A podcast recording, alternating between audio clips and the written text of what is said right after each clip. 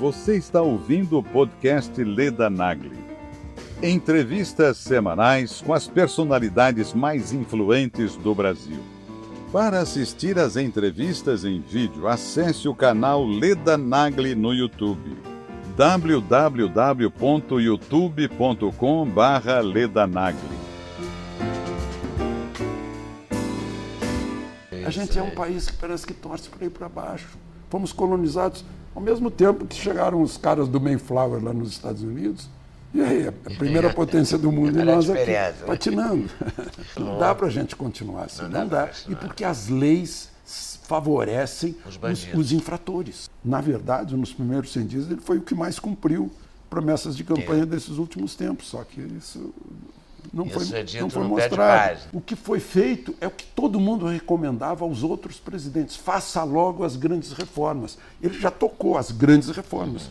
A reforma contra o crime, não apenas o crime comum, mas o crime de engravatado. Né? E, e a reforma da Previdência. Eu aprendi que a gente é escravo da notícia, a gente é um intermediário do fato, em respeito àqueles que acreditam na gente. Claro. Quando eu cheguei a Brasília e vi aquele horizonte, enfim, do céu batendo lá na frente, aquele muito bonito, verde, né? aquela amplitude, eu me apaixonei desde o primeiro dia.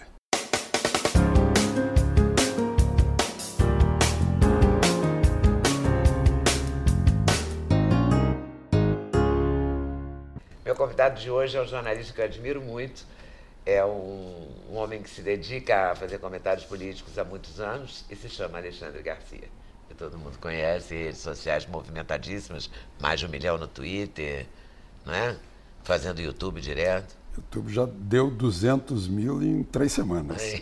Agora vamos começar rasgando seda, né? Para mim, esse é um acontecimento da entrevista para Leda Nagre. Acontecimento, dá Imagina, vontade de contar honra para é todo mundo. A honra é minha, total. E já trabalhamos juntos. Já trabalhamos juntos Anza, Da no- Milênios, né? na- na no outro TV Globo. século. Foi No no outro século século, exatamente, em outro século. Mas continuamos aí firmes. E firme com o compromisso de falar a verdade. Pois é, esse compromisso às vezes eu fico chocado. Lá na PUC, eh, em Porto Alegre, eu aprendi que a gente é escravo da notícia, a gente é um intermediário do fato, em respeito àqueles que acreditam na gente. Então a gente tem que transmitir o fato assim como ele é. O fato não precisa de ajuda. Se a gente tentar ajudar o fato, a gente deforma o fato. né? E às vezes eu fico um pouco chocado com esse, esses novos tempos. Né? Um tempo de militância, né? No jornalismo Pois militante. é, a gente está misturando as. Vou te contar uma história. Há um- eu acho que já faz quase 30 anos, eu fui convidado para conversar com os alunos do último semestre de jornalismo da UNB, a Universidade Federal Brasília. de Brasília. E aí um aluno me perguntou ah, quais são os pilares do jornalismo. Eu disse, olha, é, veracidade, clareza, simplicidade, objetividade, isenção e neutralidade. Quando eu disse isenção e neutralidade, o professor coordenador da cadeira deu um salto. Eu não ensino meus alunos a serem isentos e neutros. Eu levei um choque, né? Porque o meu professor lá na faculdade Claro, me ensinava isso. Né? Aí eu disse, professor, desculpe, o que, que o senhor ensina então? Ensino meus alunos a serem militantes. Disse, militantes? Como assim? Militantes ideológicos para combater o status quo opressor. Ah, tá. Aí- então tá explicado. Professor, eu vim aqui para falar em jornalismo, não em sociologia, em ideologia, em, em- em política, não. É?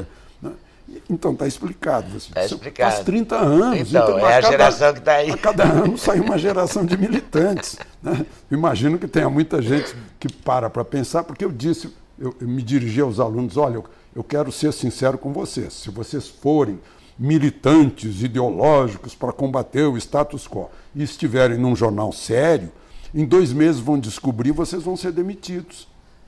A menos que vocês vão trabalhar no partido da mesma militância ideológica, quer seja o PFL, que era da época, ou o PT, tanto faz. né? O que a gente tem. É, não, não faz diferença o partido, né? Pois é, Mas é- a militância tem que ser naquele espaço. É respeito a quem acredita naquilo que a gente escreve ou diz ao microfone. Né? Mas a gente está tá passando um momento muito curioso, um momento em que é, os órgãos de comunicação estão muito desacreditados, né? A grande mídia, a chamada grande mídia, né? Esse é o patrimônio principal, credibilidade. Aí a gente pega pesquisa de opinião sobre Em quem você mais acredita aparece lá em cima. Forças Armadas, depois religião, e lá embaixo nós e os políticos. Né? Então, Estamos ficando iguais, iguais a é, eles. a pessoa vai, vai olhar para a gente, vai nos ouvir ou vai nos ler. Bom, não acredito nada disso. Temos que evitar isso. Né? Agora, nesse sentido, as redes sociais ajudaram muito, né? Eles não só elegeram o Bolsonaro, como elegeram muita gente nova, diferente do que estava aí. Deu uma renovação é, da política. Incrível, né? Eu acho que em outubro, né, eu escrevi um artigo no ano passado. É, minha mãe estava se encaminhando para os 100 anos, que, que, ela, que ela completou no dia 30 de, de janeiro, e me disse assim: Meu filho, eu já vivi tanto, mas eu nunca vi uma mudança como essa que aconteceu em outubro. Aí me marcou aqui, disse, puxa, ela, ela viu toda a ditadura Vargas, né? Revolução de 32 em São Paulo, a queda do Vargas em 45, viu tudo. Viu toda a história né? recente Suicídio do, Brasil, do Vargas, é. ascensão de Juscelino, construção de Brasília, viu tudo. E acha que a gente vinha com poucas mudanças, apenas uma adaptação. Agora não, parece que foi um, uma quando a, a, mudança é muito, é muito grande, chama-se revolução. Não, não, não, não foi uma, uma revolução por armas, mas acho que foi um pouco pelo voto. Pelo né? voto. E via, via uh, Twitter e tal. Eu, uma vez eu estava numa cidade suíça, Windeck, e assisti a uma reunião do prefeito com a comunidade na praça da cidade. Chovia e todo mundo de guarda-chuva discutindo com o prefeito. Eu disse, puxa, essa é a democracia direta. Eles estão aqui na ágora grega. Né? Eu, disse, que barato. Eu acho que a, que, que a rede social está sendo a praça das é nossas verdade. cidades onde se discute, onde tem de tudo, tem boato, tem. ah, fulano, fulano, tem, tem de tudo.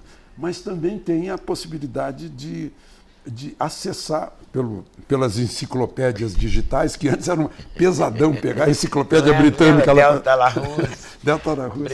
Hoje não, dá, dá uma dedilhada ali, uma digitada e a gente pega, é, é, esclarece muita coisa, né? Os repórteres de hoje têm uma vantagem incrível sobre quando a gente começou, por conta dos arquivos, né? Só dá uma gugada. Eu não entendo Meu como Deus, é que eles nunca é conhecem as pessoas, porque bastava dar um Google. A gente é. ia no arquivo, aquela coisa Seu primo trabalhava no arquivo do JB, se não me engano. Né? Eu, eu fui do JB, do JB, Fernando Gabeira. Você foi do JB naquela época? Fui, fui depois que o, que o, Fernando saiu, eu entrei. 71, Dines. Dines, Alberto, Alberto Dines. Escola de jornalismo. Escola de jornalismo. Ele e Carlos Lemos. É. Eu Carlos Lemos, eu gostava Luiz Orlando Carneiro. Dupla, é, olha. é. E você foi direto do Rio Grande do Sul para. Porque você nasceu em Cachoeiro do Sul. Cachoeiro é do Sul. Eu estava na PUC. Eu fui, fui presidente do centro acadêmico, era líder Já estudantil. Já foi de esquerda? Não, não precisava ser, bastava ser inteligente. Desculpa porque tinha uma época. Você não era de esquerda depois de presidente do centro estudantil. A primeira coisa que é uma eu fiz. surpresa para mim. Quando, quando, eu, quando eu ganhei a eleição para presidente do centro acadêmico, a primeira coisa que eu fiz foi entronizar a bandeira brasileira na parede da sede. Só esse aqui é que é o é que manda na gente, nenhum partido. É essa bandeira Olha. que manda na gente. É o Brasil, já, já, Brasil acima de tudo, já era um pioneiro. Mas Bolsonaro copiou de você. Pois é. Aí no, se inspirou, se inspirou. No, no último ano, o, o, o, Jornal do Brasil entrou na sala e disse: olha, nós temos uma vaga de estagiário e vocês escolham pelo voto três para fazerem um teste. Aí eu levantei o braço: olha, meus eleitores, por favor, eu quero. Né? Senti que era o momento. Aí fui um dos escolhidos e depois ganhei no teste, né?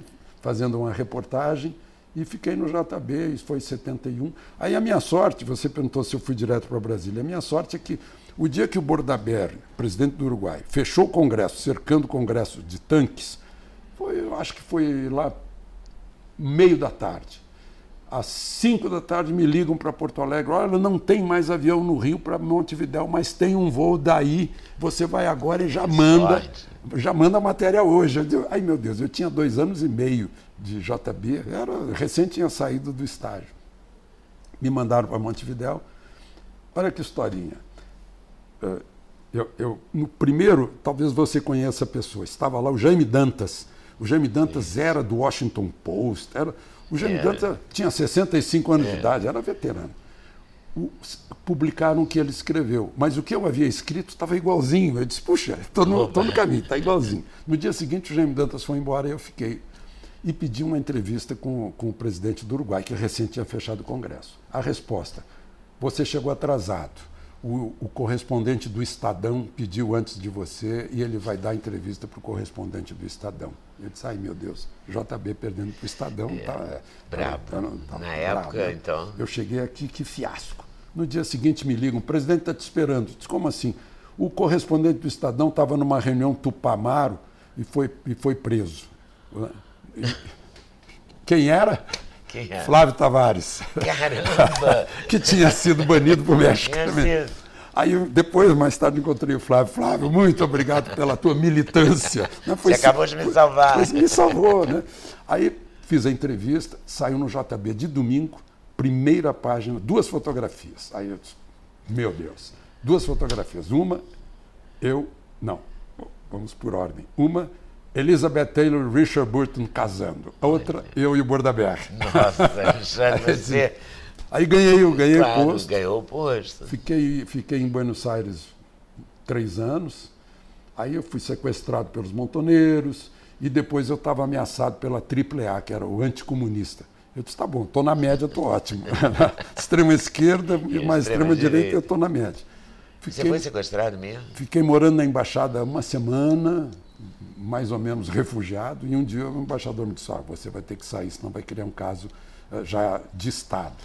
Aí o JB me convidou, você quer ir para Brasília ou voltar para Porto Alegre? Não, claro que quero ir para Brasília. Foi assim que eu acabei em Brasília, em 76. Nossa.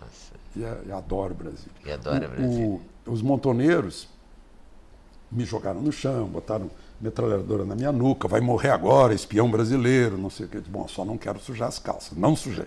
Não sujou. E, e aí, quando prenderam no Brasil o líder deles, o Mário Firmenich, uh, e o Supremo decidiu que ele só seria extraditado se fosse limitada a pena em 30 anos, porque ele estava com pena perpétua, se não me engano. Aí eu combinei com o ministro da Justiça, numa entrevista, eu disse, eu quero que se o senhor responder, eu vou pedir licença para eu dizer uma coisinha. Tá? Ele disse, não, tudo bem.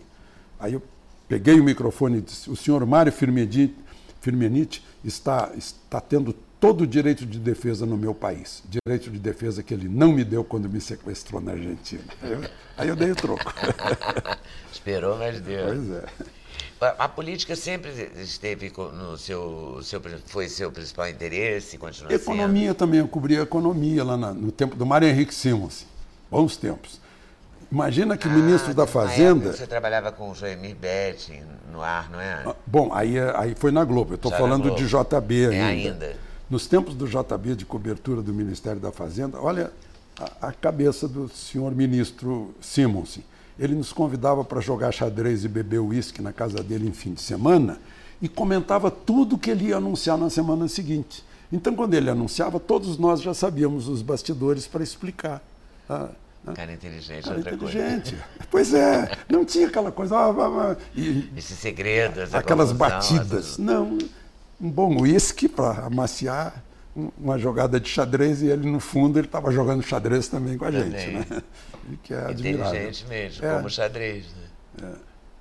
O que, que falta nesse governo de hoje? Falta isso também, né? Eu, eu diria que estão tá carregando as emoções da campanha ainda. Né? Eu acho que devia baixar um pouco as emoções, esfriar mais a cabeça, porque está indo bem. Porque o problema é que a gente tem que saber dos fatos. e os fatos são muito positivos.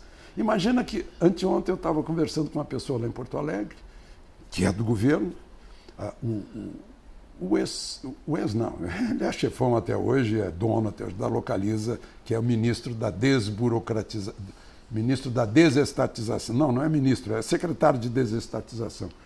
O Samir, ah, bom, ela é de Belo Horizonte. É, e ele dizia assim, gente, vocês não... Dizendo para um auditório com tudo 3.500 pessoas, gente se dão muito bem, estão afinadíssimos. O Davi Alocumbre, presidente do Senado, o, o, o, Rodrigo. o Rodrigo Maia e o Paulo Guedes estão afinadíssimos na reforma da Previdência. Agora, se você pega o noticiário, parece que estão dando murro um no outro.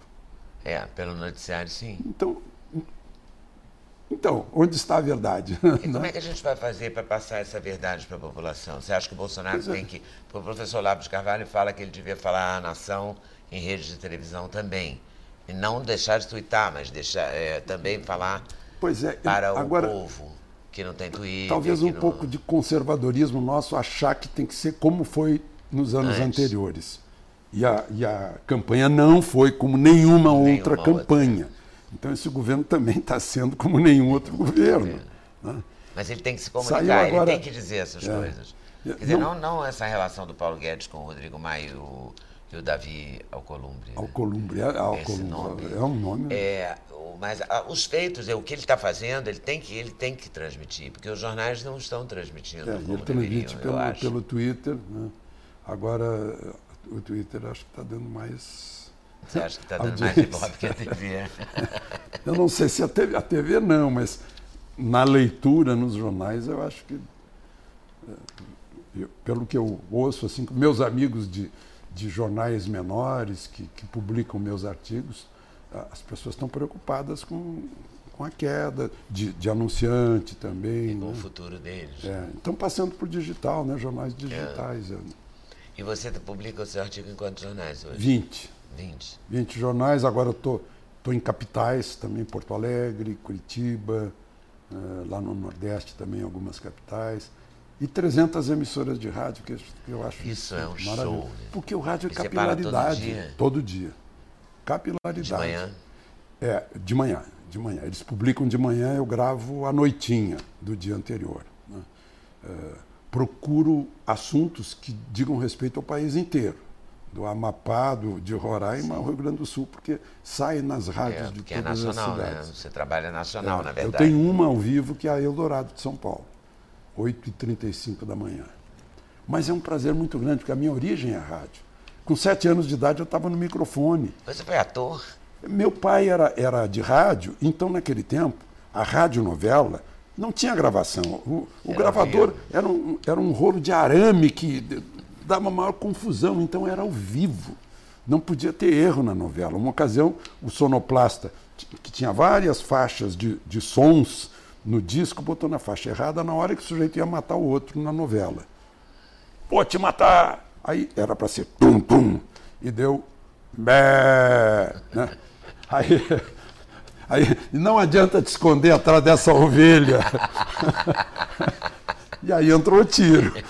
Tinha que improvisar. Mas eu fazia papel infantil em novela, com sete, oito anos de idade. Subia no, eu subia no telhado com um megafone improvisado para dar notícia da Guerra da Coreia, seguindo o repórter Esso, a saga do doutor Napoleão Laureano. Não sei se você não, lembra. Rio de Janeiro, um médico cancerologista que, que tratava das pessoas de graça e que contraiu câncer, ficou com câncer. Então, ele se tornou a notícia da época. Um paraibano hoje, hoje tem um Instituto Napoleão Laureano lá em João Pessoa. Mas, enfim, desde cedinho. Você trabalhou. A minha mãe eh, sempre leu muito. Revista O Cruzeiro eu devorava, Davi Nasser eu devorava. Né? A viúva do Davi me prometeu a máquina de escrever. Até hoje não deu. não deu mas me deu de presente uma coleção de cru, O Cruzeiro daquela época, né, com aquelas histórias da Ida Cury, o crime do Citroën Negro, ladeira de Sacopã. Então, eu estou com a notícia. Leopoldo Heitor, eu sempre. acho, né? O Citroën Negro, não era não? Não, é, foi o, o, o Tenente Bandeira. Tenente Bandeira. E, e, e, o bancário Afrânio do é, Banco do Brasil. Os mais antigos vão, vão recordar que os outros não vão é. saber nem de que se trata. Não, não vão saber mesmo. Os jovens não sabem. É.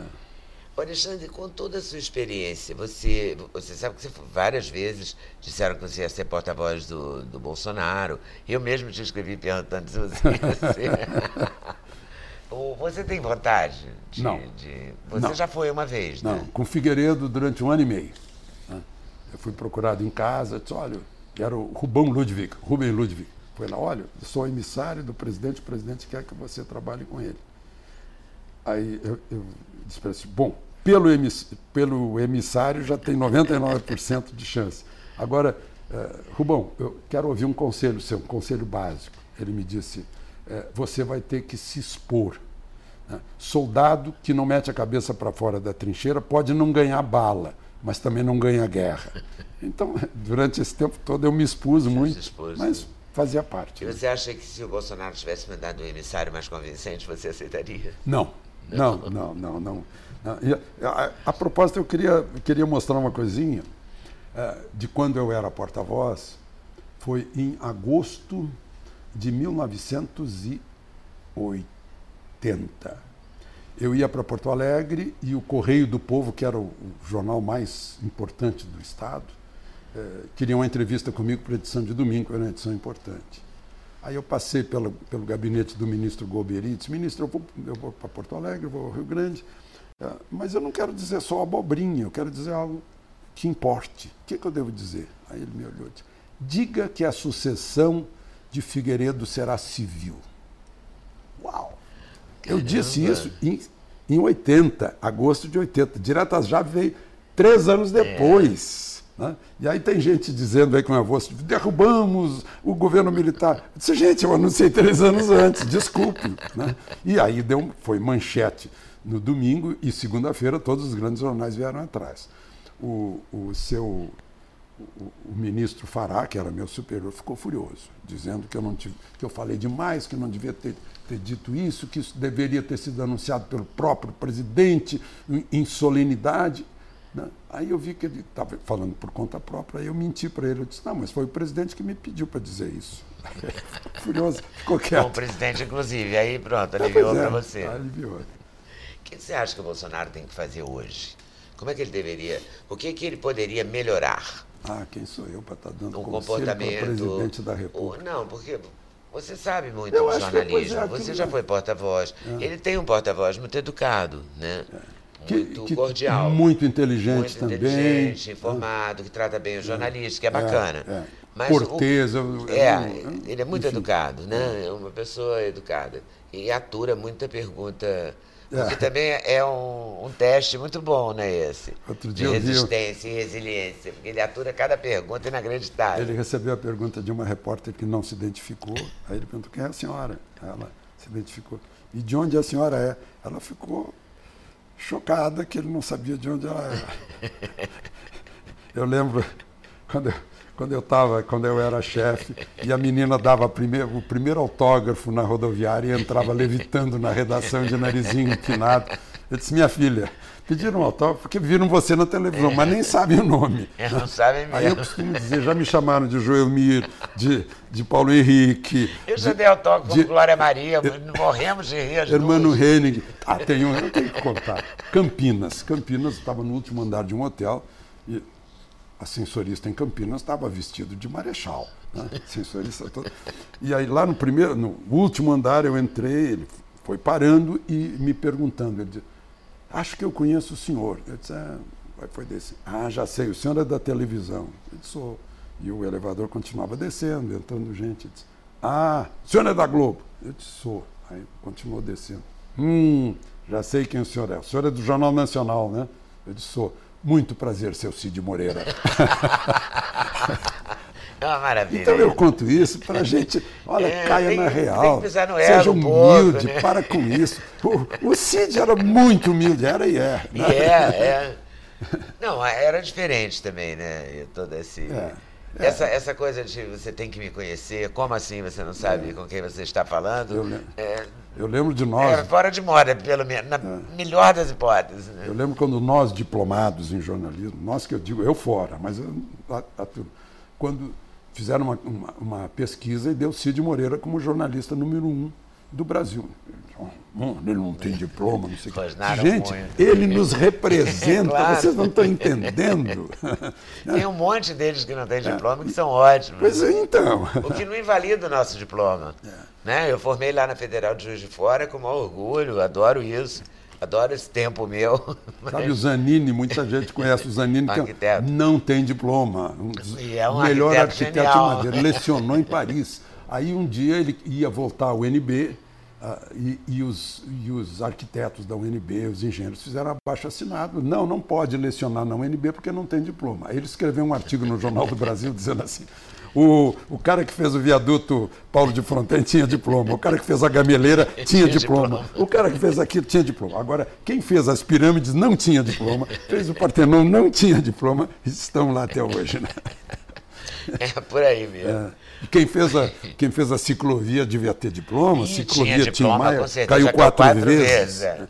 Aliás, eu não sei por que não fazem uma demolição dessa maldita ciclovia. Eu só não queria gostaria e demoliu de pagar esquema, por ela. E demoliu o esquema que, o esquema que, que a construiu. Né? Que a construiu, porque, francamente, porque é uma vergonha, não é? Se você olhar é tudo isso, todo dia tem o amigo do amigo do meu pai, não é? E vai o Botafogo, eu não sei é, quem, é. eu isso, aquilo, todo dia tem uma denúncia De repente nova. a gente descobre que a Odebrecht foi, foi a foi quem pagou os políticos, Tudo. de um modo geral. O Odebrecht foi presidente do Brasil. É, pois é, foi o Caixa, foi, foi o era caixa o ministro da Fazenda, é. tesouraria. Que, que coisa horror, incrível. Né? Que coisa incrível. E nós pensando Ainda que tem estava... gente que defende isso. Não, é, é incrível. Né? E nós pensando que estavam, estávamos pagando o salário dele com os nossos impostos. Não, os nossos impostos também estavam pagando o superfaturamento é. da empreiteira para poder pagar essa gente. Que, que destino. Será que isso é uma coisa que está no DNA do Brasil? Olha, assim? eu hoje fotografei lá na, na esteira de bagagem as pessoas com toda a, a, linha amarela mostrando o, o, limite. Ó, não chegue mais perto, é. você vai prejudicar os outros. Todo mundo em cima da linha amarela. Eu só eu pus a foto e uma observaçãozinha pequena, todo mundo percebeu. Disse, ah, não é só o político. É. Agora, Rio de Janeiro, as águas. Não é não é nem o Crivella, que recém chegou. São os outros também, nos últimos 50 anos. Ele também não fez nada. Pois né? é. é Agora, e as pessoas que jogam sofá, que jogam, jogam sujeira, tudo. jogam lixo, que Jogam tudo. pouco pela janela do carro, né? Usam tênis importado e jogam lixo pela janela de carros importados faraônicos. Eu já fiz Além isso. Da, da pessoa da comunidade que também joga o seu próprio lixo, é. sabendo que vai entupir o bueiro e que ela, a casa dela vai cair. Quer dizer, é uma. Não é o cara que Brasília... para na fila dupla. É, não é? É o, a buzina, é. o buzinaço na hora que o sinal abre. Pois é, aí que moral é, da gente tem de falar mal do político, se a gente é igual. É por isso que ele está eleito, porque nós o elegemos. Nós o, o pusemos lá para nos representar. Nós temos que mudar todo mundo, né? É verdade. Lá em Brasília, Duas ou três vezes eu fiz isso. O sinal fechado, o sujeito jogou o cigarro pela janela do carro. Aí eu desci, peguei o cigarro, devolvi para ele e disse: Olha, eu acho que o senhor esqueceu o seu cigarro na nossa rua. Aí todo mundo vê, buzina e aplaude. O sujeito morre de vergonha. Mas, esse não faz mais, nunca pelo mais menos. fazer isso. É triste mesmo. Acho que é uma campanha nacional, né? não seja porco, né? É. seja assim. civilizado. É, seja civilizado. Mas acho que seja civilizado é pouco, tem que é. dar uma ofendida, assim. Você está sendo porquinho. Tinha uma. Vou falar em porco. Uma, como é? o, o que mais me, me chocou no caso do Assange é que o, o, o governo do Equador reclamou que ele, ele não tinha hábitos higiênicos na embaixada. Foi o que mais me chocou. Esse que o cara ainda por cima é porco. ainda por cima, francamente. Você andava de patinete nos corredores, jogava bola nos corredores da, da embaixada em Londres. Ai, meu Deus, na embaixada que o acolheu, né? É, é falta de berço. Mas como é, que gente, como é que você vê a possibilidade da gente mudar, quer dizer, do, do brasileiro comum, de todos nós, vamos colocar nós, uh, todos nós na mesma panela, da gente mudar, da gente ter mais educação. Educação que eu falo não é só de dois mais dois e de concordância e plural. Hum. Fala educação mesmo, de civilidade, de civilização. Eu acho que é o seguinte, eu não estou só, eu estou numa comunidade, eu tenho que respeitar os outros. Eu não posso sujar a rua, eu não posso fazer barulho para os outros. Eu tenho que respeitar as leis que foram feitas para facilitar a circulação, eu tenho que saber coisas mínimas. O sujeito, agora, no aeroporto, né? eu estou chocado ainda no aeroporto, entra na esteira, e fica parado, pensa que é um ride da Disney. Entra nesse tempo, pensa que ele está na Disney, que ele vai dar uma voltinha, cheio de bagagem, e ninguém mais passa, ninguém mais caminha. Ou vem caminhando naqueles extensos corredores pela mão esquerda, aí bate de frente com todo mundo. Gente, você, não sabe se portar em cidade, você vive onde? No Saara, que lá é livre. Né? Então, são coisas mínimas. Escada rolante. É. o meu avô, eu saía com o meu avô de na calçada é pela direita. Parar para conversar ou no meio-fio ou no canto da parede, senão bloqueia os outros. é isso. É o isso. sujeito arrancava, passava por, pelas árvores arrancando folhinha para mastigar. Um dia o meu avô parou o sujeito. O senhor sabe, essa árvore não é da prefeitura, é de todos nós. E que se todo mundo arrancar folha como, como o senhor, não vai ter sombra para os outros. Aí eu, eu pequenininho, hum, é isso. Vendo isso e aprendendo. É, pois é. Mas voltando ao nosso Jair Bolsonaro. Sim. O que, que você acha que ele deveria fazer para se comunicar melhor ou para ter um governo? Esse governo dele, na sua opinião, é, é Continua bagunçado, como os críticos dizem? Não, eu não vejo bagunçado. O que eu vejo é o seguinte: ausente o presidente numa mesa de cirurgia ou com uma bolsa, uhum. né, com o último furo da faca do, do Adélio Bispo foi tirado há pouco tempo, né, numa, numa cirurgia é, grave, né, uma cirurgia é, é, muito, muito sensível. Então ficou um tempão o presidente ainda dependendo da facada. Né. Eu vi uma, uma, um levantamento do G1 em que, na verdade, nos primeiros 100 dias, ele foi o que mais cumpriu promessas de campanha é. desses últimos tempos. Só que isso não isso foi, é não foi mostrado. Né? O que foi feito é o que todo mundo recomendava aos outros presidentes. Faça logo as grandes reformas. Ele já tocou as grandes reformas. A reforma contra o crime, não apenas o crime comum, mas o crime de engravatado. Né? E, e, a reforma da Previdência, que senão acaba a Previdência. Nossos... Você acha que ela passa? Olha, eu tenho ouvido as pessoas lá de dentro, de, de fonte primária, e não. que lá por junho, julho já vai estar aprovada.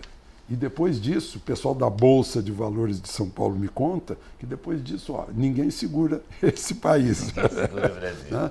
vai, vai, é o otimismo. Eu lembro do. Eu cobria, eu cobria economia no Jornal do Brasil no tempo do Milagre Brasileiro, do Delfim era otimismo puro e, e entusiasmo. Era isso que movia. Né? É, o, Médici entrava no Maracanã aplaudido. É. O Nelson Rodrigues dizia que o Maracanã vai até minuto de silêncio. Né? Então era entusiasmo. Né? Embora o, o, o, meu querido, em quem eu votaria se eu fosse eleitor do Rio de Janeiro, Fernando Gabeira, estivesse lá do outro lado. Que também não, ele mesmo disse que não queria democracia. Né? Era outra coisa. Ele é Então, embora houvesse esses, esses, grupos menores, não tinha apelo popular. Estava todo mundo com o plástico no carro, ame-o ou deixe. É. Né? Mas era otimismo. Então eu acho que está todo mundo assim com o pé atrás. Eu vou fazer um, uma palestra. Eu, eu, tenho feito palestras dizendo isso. Nós, eu não sei porquê, nós somos um país masoquista. Né? Quando as coisas vão bem, e ciclotímico, porque só vão indo bem, aí já dá um jeito de rebentar, rebentar e descer. É, é, eu vejo nossas no, em tempos do plano real, puxa, o plano real acabou com a inflação, gente. Nós tínhamos, uma, nós tínhamos uma inflação de 5 mil por cento ao ano. O, o, o, Gustavo Franco me abraçou um dia emocionadíssimo quando soube que era um, que era um parente meu que os inspirou. Ele foi? Um, um cara que foi julgado em Nuremberg e foi absolvido. Hjalmar Schacht, presidente do Banco Central uh, uh, alemão. Né? Ele era Egers como eu, por parte de mãe. Só que ele foi preso pelo gordo Goering porque ele não queria deixar dinheiro para a Luftwaffe. Né? Aí foi preso, encontraram ele preso lá, foi para o julgamento, foi absolvido. Mas, enfim, no, o plano real, eu lembro de ver nossas colegas colunistas, eh, comentaristas de economia, dizendo: ah, isso é mais um engodo, é puramente eleitoreiro. A inflação há de voltar, torcendo pela inflação, é. parecia o cachorrinho do Barão Vermelho, que acha graça quando o, o chefe se dá mal. Todo mundo querendo que a gente se desse mal. Eu lembro que o presidente da Fiesp, eu não lembro quem era na época, dizendo assim: que saudades da inflação, naquele tempo não havia desemprego. Gente, meu Deus, que saudade de um regimezinho iraniano para dar umas chibatadas em quem tem saudade da inflação. Então nós somos um país que parece que torce contra. torce contra. Eu não sei se é por causa da nossa religião principal, que a gente tem que sofrer para ir para o céu, né? tem que pagar. Será que a influência né? cristã? Que qualquer gozo leva ao inferno. né? Ou se é a mistura clássica de raças, que, que os, os caras que estudam raça dizem que não é isso, mas pega o banzo africano, o luto português e a tristeza indígena, e aí um enterro de Tancredo de Ayrton Senna é um sucesso. É. Mas o Amir Klink atravessa remando sozinho o Atlântico Sul e ninguém joga ninguém, papel ninguém picado liga. na cabeça dele. Né? Então, é, estranho isso. A gente é um país que parece que torce para ir para baixo. Fomos colonizados ao mesmo tempo que chegaram os caras do Mayflower lá nos Estados Unidos e aí, a primeira potência do mundo e nós aqui patinando. ainda de, né, tentando botar uma primeira. É, é ainda. Mas, enfim, o, se a reforma da. Outro, ontem, outro dia entrevistei uma vidente, ela me disse que em julho, agosto, o Brasil vai dar uma virada. Você está falando agora que em julho vai o, o pacote deve estar aprovado da Previdência, né? A reforma da Previdência. E o pacote do Moro? Você acha que tem chance? Pois é, essa... Porque os políticos estão tão envolvidos, estão. Pois é. É aquela história de querer. É, por exemplo, o, o, Código de Processo Penal, quem fez? Né? Gente que olhou para o futuro e disse: hum, será que me pega um dia? Aí eu quero ter essas e essas e essas é saídas. É. Né? A OAB aplaude assim quando vai ter mais recurso, mais recurso, mais recurso, porque quem ganha grana é São o escritório da, da, é. advocacia. Né? Então estão lá, segunda instância, na, nos Estados Unidos, o cara recorre da prisão. O juiz bate o martelo, o cara é carregado preso, na primeira. Né? Não tem, não tem essa. Pode ser a senhora Ilona Hemsley, ou você, não, né? pode ser seja quem for, o, cara mais rico que tiver. É, vai lá. Marta Stewart, aquela apresentadora de televisão, ficou presa um Vai lavar a prisão, lavar o chão da prisão. Está recorrendo com um grande advogado, mas está preso. Mas tá preso. Aqui então, a gente cria esse, esses benefícios para quem é, desrespeita a lei. O que significa isso? Está estimulando o desrespeito à lei. A pessoa até pensa assim: bom, eu vou roubar 100 milhões e eu fico cinco anos na prisão, vale a pena. Porque depois, depois bota uma tornozeleira e vão para casas faraônicas. Ah, pois no, no é. sítio do Cerveró, é uma coisa deslumbrante. É. Meu Deus. Aquela região é linda, eu conheço várias é. casas daquele condomínio. Uhum. Não, não de gente envolvida no Lava Jato, mas é. de pessoas que ganharam dinheiro de verdade, assim, fui... com honestidade. E é, são lindíssimas, maravilhosas, é um paraíso morar ali. Eu tive há pouco num coquetel. Do... Ele vai roubar e vai desfrutar depois do dinheiro. É, pois é. é isso que eu fico indignado. Tem, tem coisas, eu e todo mundo, naturalmente. Coisas estranhas nesse país. Né? Eu fui à casa do Jorge Gerdau e ao Rampeter outro dia. Ele é o maior empresário do Rio Grande do Sul, tem tem, tem siderúrgicas nos Estados Unidos e ele, e ele ofereceu um coquetel para esses jovens empresários eh, do Instituto de, de, Estudos Empresariais. Eu fui ao coquetel, olhei a casa dele e disse, gente, eu estou acostumado a ver casa muito melhor lá em Brasília, de gente que trabalha no serviço público. Você vê, né? Que que é um empresário riquíssimo, é, né? É, Mas que não, não tem a ostentação, né? Não tem ostentação não é rico, e, talvez né? não, talvez não tenha, eh, já esteja acostumado com o dinheiro desde é. sempre. Né? Os não é outros é não, rico, os outros. É diferente, né? vem, deslumbrado. Vem o mel, né? nunca comeu mel, aí, mel, aí se lambuza. Se lambuza mesmo. Vide os vinhos, é. que durante os últimos anos a gente ouviu tanto. Né? Uma vez eu fui fui convidado, eu, eu, procuro, eu evito intimidades com o poder. Às vezes me perguntam, ah, você está 43 anos em Brasília, qual é o segredo? Manter distância sanitária do poder. aí, aí um dia um ministro me convidou para um, um almoço no restaurante da moda lá de político. E serviu um vinho de 650 reais. Né? Aí eu ainda pensei assim, quando vi o vinho caro, eu disse, bom, de qualquer maneira eu estou pagando esse vinho também porque eu pago imposto. E ele saiu feliz da vida. Ele, com certeza, na vida dele, ele era um líder sindical. Né? Antes, agora deve estar com outros cargos. É, é, incrível. Lá em Portugal, eu fiquei sabendo de quanto se gastou de vinho em dois restaurantes, primeiro com um presidente, depois com uma, uma presidente. Ah. Né? E não é brincadeira, esse pessoal exagera. E, e... É porque não é com o dinheiro deles, pois né? É. é como a gente fala, quando ah, você pagou isso, é porque não é com o seu dinheiro, pagou com o meu. Porque o gerente lá, do, o gerente me disse, olha, vamos tirar uma foto e tal. Fulano ali da outra mesa disse que o senhor é da televisão, não sei o que tal. Tirei a foto. Ele quis mostrar o painel onde ficavam as fotos. Aí tinha uma foto lá do nosso presidente também lá. Aí eu disse para ele assim, o senhor sabe que eu estou com a sensação de que essa é a segunda vez que eu estou pagando essa conta? que o vinho devia estar lá caríssimo. É. Mas enfim, o pacote do Moro passa ou não passa? Pois olha, se o Congresso olhar para trás, para os seus eleitores, tem que passar, tem que meu passar. Deus do céu, porque ninguém aguenta a corrupção e ninguém aguenta o crime nas ruas, ninguém aguenta. Ninguém aguenta mais. É, as pessoas estão viajando para outros países e estão descobrindo que pode sair para a rua a qualquer hora do dia ou da noite. Não, e pode andar na rua de relógio. Olha que coisa mais prosaica encontram, né, você poder é. falar isso. Não, eu posso andar de relógio na Encontram rua. vitrina eu só de vidro. Posso falar no celular no meio da rua. É. Eu encontro o, a, o caixa eletrônico na calçada e ninguém explode o caixa eletrônico. É muito Não louco. dá para a gente continuar assim. Não, não dá. dá. E porque as leis favorecem Os os, os infratores. Claro. To- todos os infratores eh, de, O de Brasil corrupção. protege bandidos, de modo geral, colarinho é- é branco isso. ou sem colarinho, digamos É assim, isso, de é camiseta. isso. O Brasil não, os que fizeram as leis, os É, legisladores. os legisladores. Eles têm que ser responsabilizados por isso. Mas não são e continuam aí. É, E os que estão lá hoje têm que se dar conta disso. Que hoje, we the people, né, nós o povo, né, estamos de olho pelas redes sociais. Pelas redes sociais. Pelas isso redes vai sociais. mudar, isso É. vai, vai pesar. A rede né? social Já não pesou é- na eleição e vai pesar sempre. Não é o palpite de quem está falando, é a foto, é a imagem de quem está mostrando as coisas acontecerem. Né? Ah, Por exemplo, Agora uma- não tem mais. né? aconteceu tá um vendo, episódio. Né? Você tem prova, você está vendo. Pois é.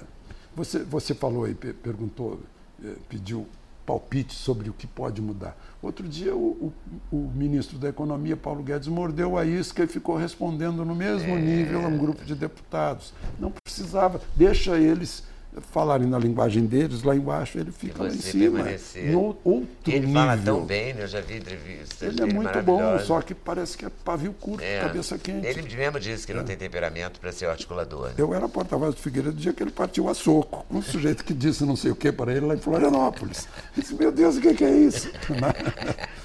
É, tem uma hora que o Bolsonaro também comete esse erro, que não tem que responder ah, as pessoas que ah, na, lei Rouanet ele ficou respondendo muito, não tem que responder. é, E mais, o Dr. Freud explica. Quem, quem faz essa ofensa é porque está sentindo muito. É. Está passando recibo. Está passando recibo. Tá provando então, que- muito obrigado tá por demonstrar que está morrendo de medo de mim. Você acha que ele devia falar os feitos dele no Twitter, deve continuar com aquelas lives que ele fez durante a campanha, pelo menos uma vez por semana, assim? Ah, eu acho que Essa- essa, comunicação que foi tão, vi- Direta tão dele, é. vitoriosa na, na campanha eleitoral, ele não pode abandonar e dizer, olha, agora eu sou outro. É, não. Não pode. Ele vai estar dizendo para os seus eleitores, quase 58 milhões de eleitores, vai estar dizendo, olha, agora eu me subiu a cabeça. Não, né? não pode. Como a- o jogador de futebol que virou famoso, né? Não, ele tem, tem que continuar nesse contato. Eu acho que o contato pessoal é sim, é muito bom. né? Agora, é, é só não, não morder a isca. Tem gente, tá cheio de gente jogando casca de banana. Não é só nele. ele- Agora, o tanta ministro- gente torcendo contra, por quê, né? Porque É o- estamos no mesmo barco. É torcer contra o piloto estando dentro do avião, quer dizer, é muito contra o piloto que isso. se chama capitão, né? Piloto de barco é capitão. Porque essa eu ouvi do, desse mesmo ex-presidente ex da, da Localiza, diz assim, gente, estamos todos no mesmo, barco. Gostemos ou não do capitão, É. estamos no mesmo, ele tem que salvar o navio. É verdade. Senão a gente vai se afogar, é lógico. E ele não é salva o simples. navio sozinho, essa é outra coisa. É. Nós somos, ele é o, o primeiro mandatário, nós somos os mandantes, nós é o que, que o pusemos lá e, os, e sustentamos o governo com os nossos impostos, o governo, os nossos representantes, os nossos mandatários, nós somos os mandantes, portanto temos que mandar, né? temos que participar. A gente esquece Cobrar. até em que deputado a gente votou. Não né? podemos mais, Não dá. né? Chega desse tem, tempo. Tem que haver. Eu acho que a rede social é muito boa para aproximar. Aproximar assim de, um- de uma forma cotidiana até. O, o representante do representado. Você disse que tem 43 anos de Brasília. Quanto tempo você teve de Globo? 30? 31. 31. E você saiu da Globo. Pois eu é. também saí da Globo já uma vez. Então é muito interessante é, essa é. experiência. Também. foi um- Como é que você está vivendo Foi um isso? belo tempo. Estou muito bem, porque parece que eu descobri. Eu, eu acho que quando a gente muda, muda de casamento, eh, muda de, de, de local de trabalho, eh, parece que a gente renasce. Eu estou mais. Eu sou um Renato, né? mais um renascimento. E esse recém-nascido que sai na rua é, é cumprimentado? As pessoas gostam de você ter saído? Meu Deus do céu. Olha aqui, ó. Que isso? excesso de aperto de mão no aeroporto de Porto Alegre. Meu Deus! É, mas eu não vou reclamar de ninguém. Mas quando, quando terminou assim a, A fila. a fila, né? agora mesmo lá no hotel, né? fila, fila, fila. Eu estava almoçando. ah, Ah, nós vamos esperar aqui fora. Não, eu levanto. Né? Mas eu nunca vi antes. Eu nunca vi antes. Eu não sei se é o Twitter, se é o YouTube, o que, que é. que é, mas al- alguma coisa né, É, acontece isso, isso no é meu muito coração. bom, porque são as pessoas associadas a gente. É, é uma espécie de associação. Estamos todos no mesmo as pessoas dizem, ó, oh, eu gosto disso, disso, disso, disso, e, e, vão contando das suas posições, desde e tanto... O que, que elas desde... apoiam mais? O que, que elas gostam mais? Em geral, são das posições pró-Brasil. Né? É... Da coragem de você dizer... É, eu acho que não precisa, eu acho que não, é, não precisa de coragem, tem que ter dever, é um dever da gente. Uh, mas nesses eu não acho que o jornalismo coragem, seja, porque você é. não foi nem um pouco censurado. Pois é, o, o você não está sendo levou umas pichadas, claro que levou. Se levei, qualquer coisa lembro. que a gente coloca na, na, rede social, a gente tem sempre alguém que é. dá. Se levei, eu não lembro. Eu estou muito bem. Você lê os comentários? Leio tudo.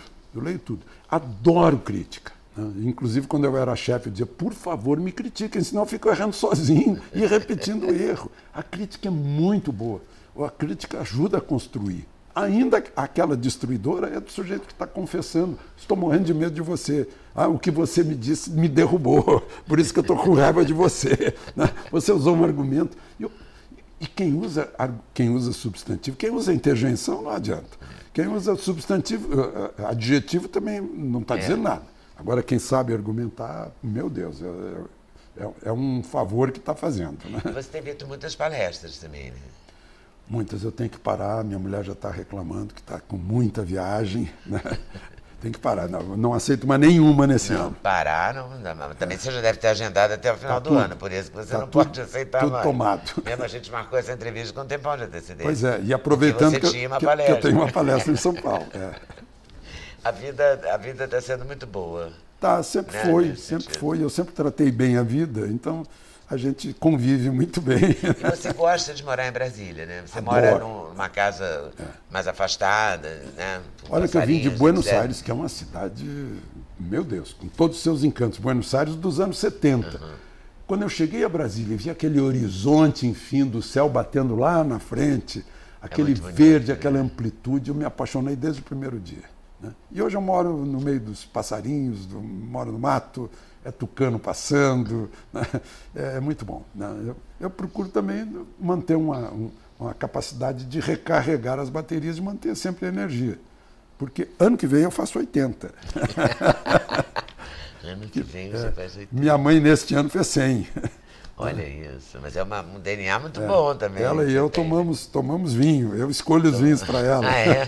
E brindaram os, os 100 é. dela e vão brindar os seus 80, é. se Deus quiser. Mas você, você faz exercício? Como é que você administra pois isso? É, desde que eu saí da rotina da Globo. sempre. Não, desde não... que eu perdi a rotina da Globo, eu, eu não caminho mais. Eu, eu, tenho que achar um tempo para caminhar, inclusive no meu mato, né, na minha trilha e, e com os meus cachorros. É, mas eu procuro de manhã, a primeira coisa, eu já estou uns dois meses fazendo isso e, e, e eu estou notando diferença. Ao acordar, na cama mesmo, eu faço alongamento e pedalo. Fico pedalando no ar. Ah, é? Isso dá, um, dá uma, uma, boa resistência nas costas, na musculatura. Não, mas é, eu acho que, sobretudo, minha mãe é assim também. Minha mãe não quer saber de coisa que incomoda. Né? Se eu, eu, eu, falo com ela todas as noites, nove e meia da noite, pelo telefone. Aí você diz, olha, morreu um amigo do meu pai. Ela diz, peraí, meu filho, o Grêmio está entrando em campo. Né? Não quer saber, de, quer saber, de, morte, de doença. Mas você, você tem é. todo o impacto da, do noticiário brasileiro, quase que sempre em primeira mão. É. E ele é sempre muito pesado, ou muitas criar vezes uma casca. é pesado. Tem que criar uma casca, tipo, não é comigo, mas é com todos, né? mas eu vou agir nisso, mas não vai me afetar. Né? No Você consegue se blindar. Na minha primeira semana de, de, de, Jornal do Brasil, eu vi que um avião de treinamento da Força Aérea estava dando rasante lá na vizinhança por sobre uma casa. Aí eu disse, ai que diabo, esse cara daqui a pouco vai cair. Aí eu entrei no meu carmanguia, fui até em cima de uma elevação e comecei a fotografar o sujeito. Ele me viu fotografando e fez assim para mim e, e embicou de novo. Aí quando ele foi retomar, a cauda pegou nos fios de alta tensão Ai. e ele, pimba, foi de nariz no chão. Aí eu passei por cima dos fios de alta tensão, fui o primeiro a chegar. Né? Olhei e vi que vinha gente para socorrer. Eu disse, bom, tem, tem gente vindo socorrer, eu vou fotografar. Eu sou jornalista. E fiquei fotografando. Né? Ele sobreviveu? Não. Mantive, mantive a distância. Eu, eu, eu, sou daquela época que a gente condenava a repórter que na cheia dizia, ai, vai virar um barco, vai virar um barco. Eu disse, gente, as pessoas querem saber não as tuas emoções, querem saber o que está acontecendo. É, você tem que se manter ali com. É, então, manter a compostura. Vai se misturar com os, com os sequestradores, ah, eu me ofereço como refém. Não, peraí, você é neutro aqui. Falar em sequestradores, você foi sequestrado. Fui sequestrado. E você teve um episódio também de. com a Palmares. Fui assaltado pela vanguarda armada revolucionária Palmares, a que Dilma pertencia. Só, ela não estava lá. Ela, ela não estava lá. lá. Não foi ela pessoalmente. Não, eu, eu também acredito que ela nunca pegou em armas. Ela era da logística, digamos assim. Eu tinha saído, eu era funcionário do Banco do Brasil, tinha um expediente pela manhã porque à tarde eu fazia estágio no Jornal do Brasil e à noite eu estudava na PUC. Né? E, e, eu tinha saído para fazer um lanche, que eu tinha chegado ao banco às seis da manhã. Quando voltei, veio um sujeito, o dobro da minha altura, né? me enfiou uma pistola no peito que eu achei que ia quebrar o meu externo. Né? Depois eu soube quem era, ele era o chefão, inclusive eu vi entrevistas de, de ex-guerrilheiros dizendo que ele era muito violento, Edmur, o nome dele. Ele depois foi, fugiu para o Chile, foi asilado no Chile, e quando Pinochet caiu, ele foi passar para a Argentina e nunca mais foi visto. Mas, enfim, ah, e eles, eles estavam lá dentro de boina, identificando VAR Palmares e gritando: Viva Che Guevara, viva Che Guevara! Né? E explicou: isso é uma desapropriação né, do dinheiro imperial, capitalista, aquela coisa toda. E aí eu fui para o banheiro, estava todo mundo de treme-treme no banheiro, eu fiquei espiando porque eu já tinha tido contato com eles, talvez mais do que os outros, e vi quando foram embora, eu disse, ah, eu vou atrás para ver para onde é que eles vão. Né? Aí entrei no, no, meu carro com o Guilhermino, que era o outro funcionário, o Guilhermino com um revólver 32 na, do banco na mão, e fomos atrás. Eles saíram da estrada principal e eu continuei atrás deles. Lá pelas tantas, eles, depois de uma curva, tinham parado e estavam me esperando de fuzil. Eu não tinha visto arma longa, que é o fuzil. Não tinha visto. E o, o, o revólver, a pistola, é um tiro útil aí de 20, 30 metros, só por acaso ia me pegar. Mas o fuzil não. não. Aí eu dei uma meia volta e fui embora. Né? embora. Né? É, mas enfim, essa foi a aventura a do período dos de Var Palmares é, e, e esses outros é, movimentos armados que estavam por aí. Você falou que gosta de. tem cachorros, vive no mato. Você falou num carro manguia, você tem paixão por carro, não? Tenho, tenho, tenho. Eu gosto muito de carro. Eu cheguei a ser, uh, ah, para o Jornal de Brasília, eu fazia, eu fazia análise crítica dos diversos modelos de carro, né? Eu gosto muito de carro. E gosto muito. Tem outras paixões assim que a gente não nem imagina? Porque eu não imaginava você gostando de carro. Não, eu gosto de carro, sim. O principal para mim num carro é o torque. A capacidade de sair do lugar num, numa emergência. É aquela saída assim. Se eu tiver a 80 por hora e vem um caminhão desgovernado na minha direção e eu precisar passar imediatamente para 140 por hora, tem que ter essa, o carro tem que ter essa força. Não é para velocidade, é para força de sair do lugar e salvar vidas. Né? A segurança é o principal. Ter um controle de tração, ter ABS. né? Eu treinei, eu e um, e um colega, o Jaime, Jaime Maier, nós treinamos, naquele tempo só tinha mecânica popular por aqui, não tinha quatro rodas, etc. Treinamos, em tempos que não havia ABS, de como salvar vidas. Né? Aprendemos que não adianta freio, tem que ser direção.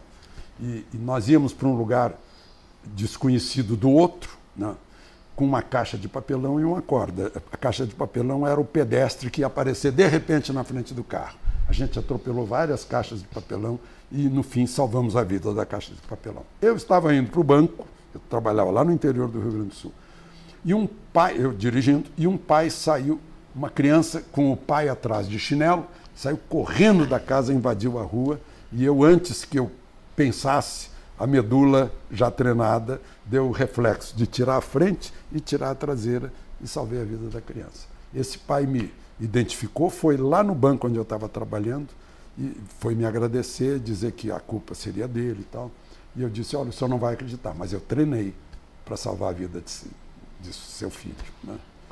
Então eu gosto de carro. Gosto, gosto de carro. E Leitura, né? Leitura. Leitura minha- eu tenho um livro no banheiro, um livro na sala, um livro, na, um livro na pasta. Lê. né? É. E lê sociopolítica ou lê ficção Não, eu, eu leio principalmente história, né? História. Eu estou lendo o, o Yuval Noah Harari, agora o Homo Deus. né? Outro dia eu estava contando no Mosteiro de São Bento para as freiras as teorias do Homo Deus. Cara, você nem olha onde você foi contar. Outro dia que eu digo foi anteontem. Alexandre, só para a gente terminar, qual é a sua esperança? Assim? O que, você espera para o Brasil? O que, que você acha que vai. Que, espera, assim, não como sonho, mas como. E agora, José, para onde? Sabe assim? Leda, quando eu nasci, recém tinha chegado ao Brasil o Stefan Zweig. Era um dos maiores escritores de, de, de ascendência judaica, tá? fugido da Áustria porque o nazismo ia pegá-lo. Veio para o Brasil, se apaixonou pelo Brasil, escreveu um, um livro chamado Petrópolis, né? Petrópolis, depois se matou lá. Depois se matou. eu- aí vai botar esperança nisso. Ele e a mulher, né? A Lotte. Aí, O Dines gostava muito, né? Falava Olha. muito nele. Então, Brasil, País do Futuro era o título do livro. Foi traduzido em 16 línguas e cunhou o bordão Brasil, País do Futuro. Pois eu ouvi durante toda a minha infância que Brasil era o país do futuro. Durante toda a minha mocidade, durante toda a minha maturidade. E estou ouvindo até hoje que o Brasil é o país do futuro. E esse futuro não chega, gente. O que, que há? O futuro chega perto da gente. A gente empurra o futuro de volta. Um, um- um artista plástico brasileiro que dá aula no Japão, cara, é bom. Osni Branco me disse um dia: Olha, aqui do outro lado do mundo, eu tenho certeza de que Deus é brasileiro. Eu disse: Por que, Osni? Porque Deus põe a oportunidade na porta da frente e a gente joga fora pela janela dos fundos. Aí Deus põe de novo e a gente joga fora de novo. Aí põe- Deus põe de novo e de novo e de novo. Só pode ser brasileiro para insistir desse jeito. Então, o brasileiro profissão e esperança talvez seja uma bela frase, um belo título, mas eu não vou dizer que cansa ter esperança, não. Quem tem esperança sempre alcança, né? Mas eh, a É, gente, perder a esperança não, a não gente está tem, na conta. não. tem que ter esperança porque tem que ter, né, para não desanimar. Mas que diabo, gente, vamos parar e pensar nos nossos filhos, netos e bisnetos e vamos construir esse Brasil com esse, com esse potencial que tem esse país de riquezas naturais, por que não tem as riquezas do conhecimento, que são as principais do mundo de hoje? O que que é o Vale do Silício? O que que é Israel? Deserto. Não tem nada a não ser cérebro. E cérebro é tudo. Gente, vamos estudar. Vamos estudar. Vamos, vamos adquirir conhecimento e vamos nos civilizar também, aprender a viver, eh, a viver em sociedade, em comunidade. E não vamos mais permitir roubos. Ou Pois pelo é. menos vamos ser contra Isso é- eles. É, né? consequência, tudo é consequência, né? Você vê a consequência do lixo na rua. Tem consequência, É, não tem, sempre tem, terá. tem leis naturais que nos cobram. A- São Paulo, eu, eu fiquei sabendo que havia, havia riachos e riachos que escoavam a água da chuva. Aí cobriram tudo, fizeram linha reta, canalizando de linha reta, não existe rio de linha reta. Aí a água adquire mais velocidade, vai destruindo no Rio, tudo. agora, nessa última chuva, ficou comprovado que o assoreamento do canal do Jardim de Alá provocou toda aquela enchente da Jardim Botânico, a lagoa. Ah, claro, é. porque a água não chega na lagoa. É, é. Simples, e também não chega no mar. Ora, É, top o canal, tudo tinha lá. 500 metros, agora tem 15. Tudo que entra na lagoa e passar, entra, claro. no, e entra no Jardim de Alá. né? É, é tudo consequência da gente. É. Você tem netos também? Tem dois netos. Tem dois filhos agora e tem. É. Dois fi... Eu tenho duas meninas agora. Eu tive três filhos, um menino e duas meninas. As, as duas meninas, uma está começando a fazer palestra Ah, é? É. Sobre o quê? sobre como se recuperar do estresse empresarial. né? Ela foi, ela foi executiva de, de empresa, principalmente na área de, de telefonia, durante anos. né? E agora está aplicando o que aprendeu. E, e a Júlia é jornalista, está no Esporte TV e, e no game, cobrindo games. né? Eh, e o Neto já fez filmes, está sendo o, maior sucesso de bilheteria da Romênia, já passou de um milhão de, de espectadores. Ah, ele mora em Londres e é casado, vai casar agora com a atriz do Fantasma da Ópera. Olha só. É. Tem quantos anos ele? 30 e... Você tem um ele, neto de Ele 30 é de anos? 85, de 13 de agosto de 85. 33, portanto, né? é, 33 anos. E a neta tem 21 a 22 e tá, já teve em programa da Globo tocando guitarra e cantando, ela compõe também, está todo mundo na, Tá todo nessa mundo área. né? Todo mundo perto. É. E a Júlia é o meu braço direito nas redes sociais. Ah, Minha é? conselheira, né? é quem me empurrou para as redes sociais, quem me fez entrar no YouTube. Então, E você está feliz com o resultado. Né? tá ótimo. É a nova TV, o YouTube? Eu acho que sim. É a TV individual, né? É o que você está fazendo. É. TV Estou individual. adorando fazer. É, puxa vida. E adorei que você tenha vindo. Muito obrigado. Muito Obrigado, Leda. mesmo, Obrigado. Como tá? eu disse, foi um prêmio para mim estar aqui Prêmio ao seu lado. mim. Aliás, o- o- a gente tem um brinde aqui, modestíssimo. Puxa, uma caneca do não, canal. grande que Eu lembrança. passo para você. Vai Tá lá para a minha biblioteca, Obrigado. onde está improvisado o meu, o meu estúdio por enquanto. Tá certo. Foi, este foi o Alexandre Garcia que me deu esse enorme prazer e vocês me deram prazer por estar nos assistindo e continuem assistindo, por favor. Até o próximo vídeo. Valeu.